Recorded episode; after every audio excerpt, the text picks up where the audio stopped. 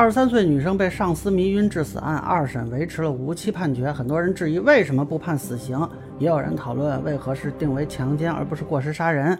大家好，我是关注新闻和法律的老梁，让我来跟您聊聊这事儿。那这个案子我之前看了也是很震惊啊。根据这个澎湃新闻的报道，这个强奸犯彭某自己是有性功能障碍，也不知道怎么想的啊，说想通过网上看一些不健康的视频来补救。啊，然后又动了迷奸女性的念头。那么去年一月二十三日，这个彭某听说下属小陈失恋，就邀请小陈一起去吃宵夜啊，唱 KTV 啊。之后呢，就带这个小陈去酒店开房，给他使用了一种麻醉药品。结果第二天呢，这个女孩就被发现死亡了。啊，就是这个麻醉的药品中毒。那么现在呢，判的是无期徒刑。呃，目前是两审的判决书都还没有公布啊，只能是根据媒体报道做一个粗略的分析，后续还是以官方发布为准。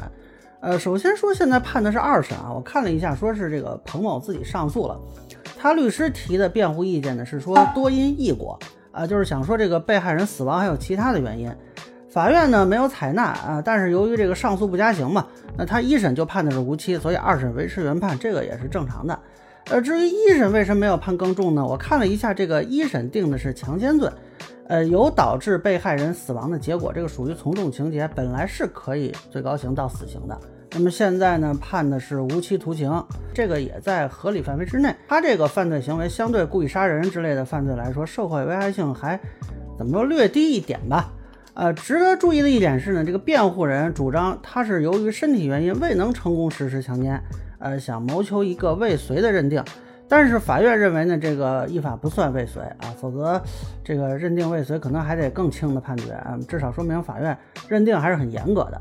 呃，有人说为什么不是杀人罪呢？从目前的信息看，他是没有主观的杀人故意的，呃，所以对死亡结果呢，只能说呃，他认定为主观是过失吧。那么过失致人死亡罪这个最高刑是七年有期徒刑。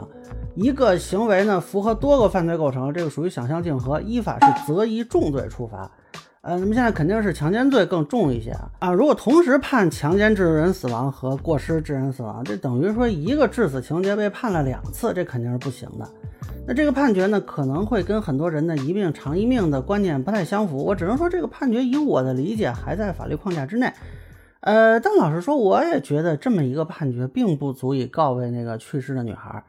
呃，这背后可能是一个长期存在的问题啊，就是一方面，这个普通公众对于使用更严格的这个刑罚的期待是很高的啊，咱们经常会说网友判死刑起步嘛，呃，但是呢，法学界普遍持有对处刑啊，或者是说至少处重刑吧，它是一种压缩的观点，嗯，比如说废死，呃，那么即便咱们排除刚才说这个极端的这种表述啊，两边对于这种刑事手段的定位和期待还是明显差距很大。